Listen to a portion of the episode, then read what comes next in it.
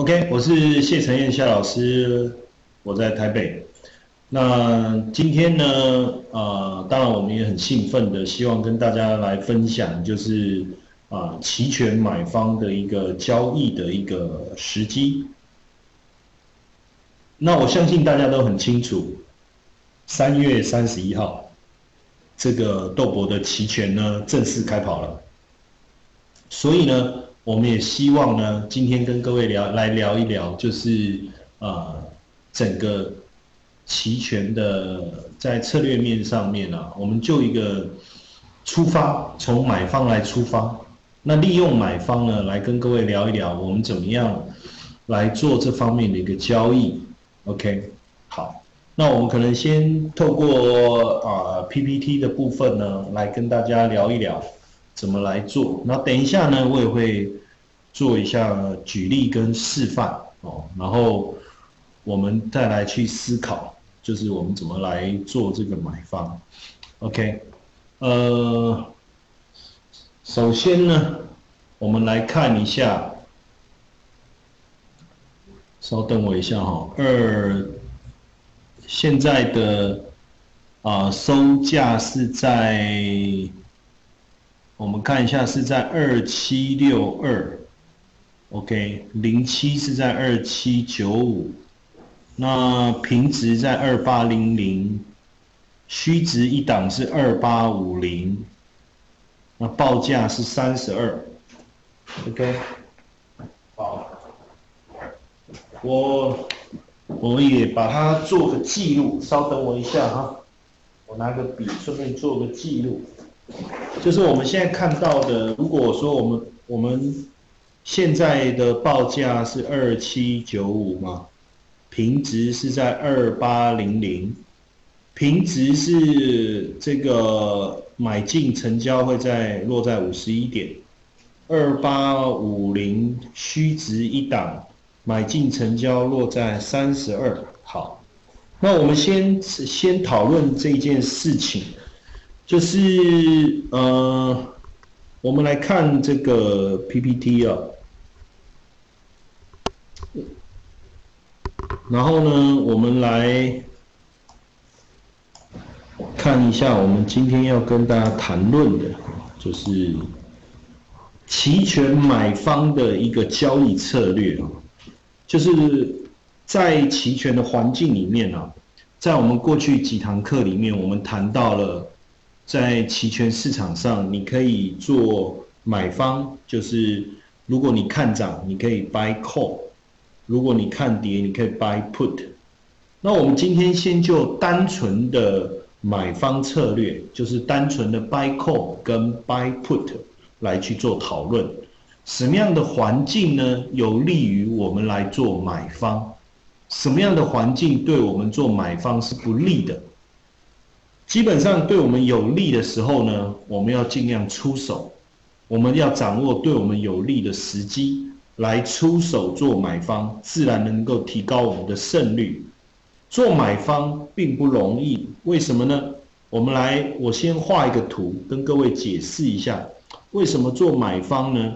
对平常的出手呢，并不是那么容易。OK。好，我借由这个图形来跟大家做一个分享。好，刚才呢，我们呃看到了这个豆粕的价格是在二七九五。好，那我们是做买方，所以我买一个 call，但是我买的 call 呢，买的是。这个二八二八五零，哦，我这个是要画一个水平的这个水平线。我买的是行权价是落在二八五零，所以呢，表示我认为买进以后，这个豆粕的价格可能会持续的一个大幅度的一个上涨。好，那我们先从结算的一个角度来去讨论。这个这个我们的利润，那因为呢，我们呃进场买进这个二八五零行权价的豆粕呢，我们需要付出刚才我们看到的三十二点，三十二点。所以呢，我的这个呃豆粕的价格呢，不但要在结算的时候，不但要超过二八五零，还要超过三十二点，因为我必须把我进场持有这个 call 的这个权利金赚回来。所以呢，你的这个获利的这个损益平衡点呢，会落在二八八二。OK，那我们就来去试想一下，如果后面的一个市场的变化呢，出现几种不同的情境。好，第一种情境呢，就是我们买进以后，豆粕的价格都没有涨，最后拼了命往上冲，在最后结算的时候落在二八五零。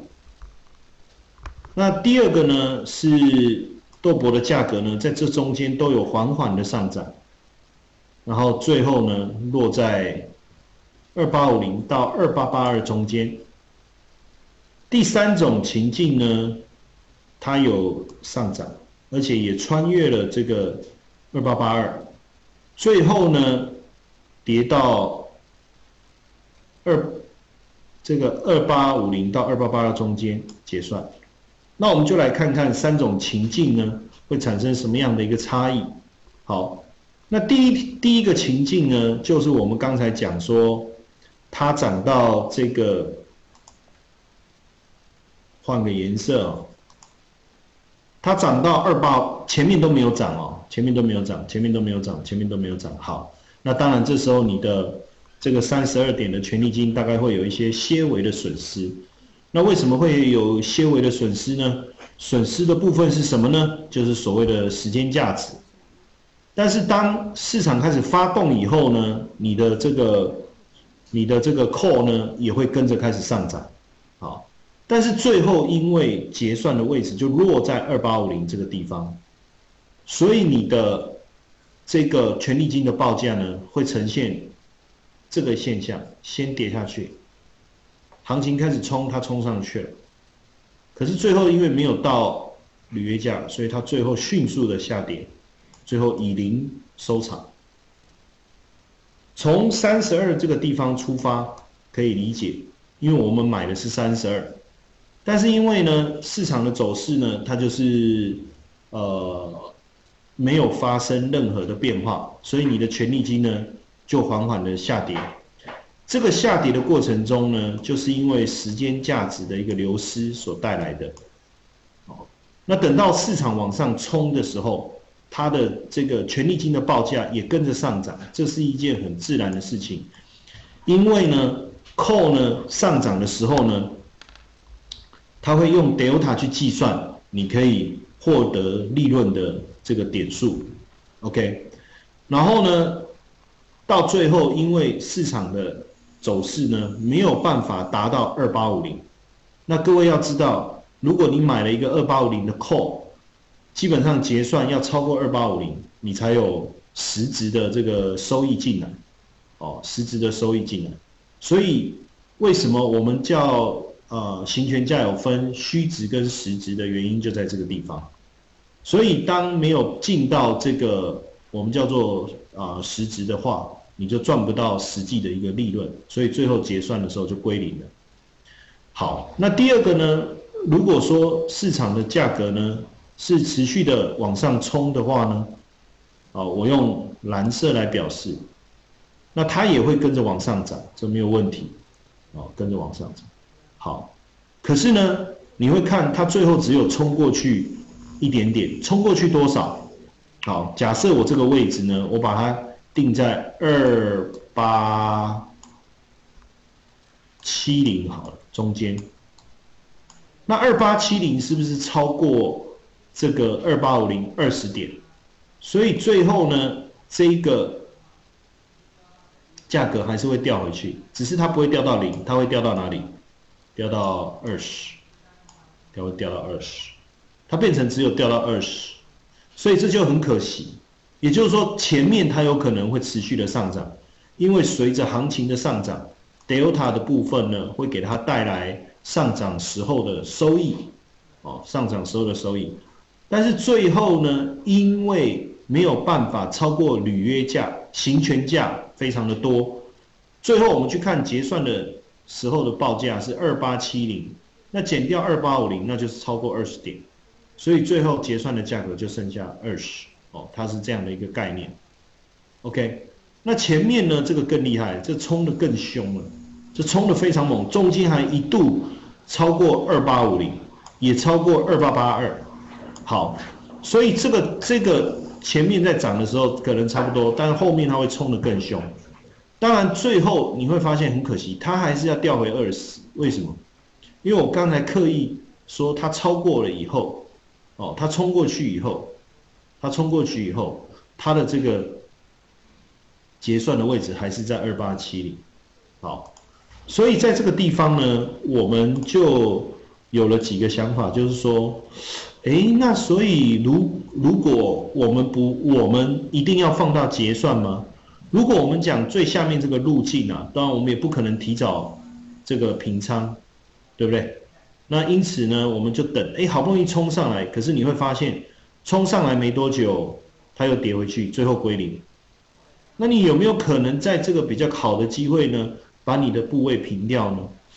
呃，我觉得可能有一点困难，有一点困难，因为毕竟期权的报价的走势呢，它的速度相当的快。那有没有什么出场的一个应对的方法？这个之后我们再来讨论。那如果是中间第二种情境呢，那也不错。可是实际上它最后呢，只有超过我的行权价二十点，所以刚开始的时候你会发现你的。期权的报价呢还不错的，跟着往上走，但是最后它还是只会掉回掉下来，而且回到二十点这个地方就结束。那如果说在这个地方市场往上冲，而且还冲过这个行权价二八五零，我就刻意画了一个突然这个更陡的这个斜率上来。这个更陡的这个斜率上来以后呢，也就意味着过行权价的这一段呢。它的期权的一个报价的一个上升的一个幅度跟速度呢，相当的一个惊人。可是最后你会发现，过过了这个这个啊损益平衡点之后，它又弯回来，最后既然又落在这个二八七零结算的话，它这个期权的这个报价就会快速的滑落，又掉回到二十。所以你就会发现这个地方确实是有一点让人家觉得很讨厌的部分，就是。当然，你如果说依照，比如说依照红色的这个例子啊，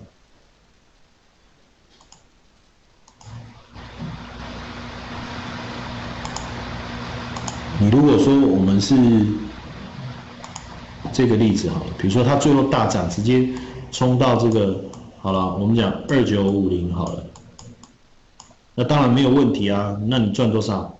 二九五零减掉二八五零是超过了一百，对不对？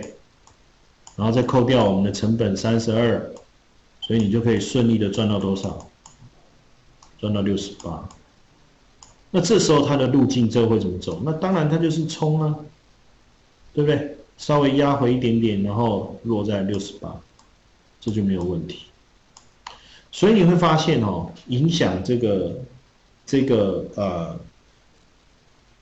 期权的一个价格的变化的因素非常的多。包含了哪哪一些？第一个，豆粕本身价格的一个涨上涨或者是下跌；第二个，你做的行权价的位置在哪里？然后你最后的这个结算的价格在哪里？这影响到你最后的损益吗？还有一个就是时间价值的部分。那时间价值它基本上会随着。市场过去而持续的一个流失，这个部分确实是对买方不利的。这个到目前为止，我们也没什么好讲、好好好好去好说的，因为反正就是这样。但是那还有另外一个是 Delta，Delta 这个部分呢，它对对买方来讲，嗯，我们可以回来看一下。比如说这个我就先留着，哎，先留着好。这个等一下可能还会用到。好，比如说我们回来看这个豆粕的一个报价。你看现在这个二八五零的 delta 是多少？零点三五，有没有？可以看到零点三五。那他告诉我什么？他告诉我的就是说，如果你看像豆博，如果它能够涨二十四点，如果明天开始它涨五十块，啊，涨五十点，那这个五十乘上零点三五，就是你这个扣会上涨的这个点数嘛。所以如果回到刚才我这个图来看的话，那我们就发现说，哎，不错啊，就这个部分对我豆博来讲是有利的嘛。所以你有一些有利的因素，你有一些没有利的因素，所以你必须把它整合起来，你才知道什么时候应该来做买方。好。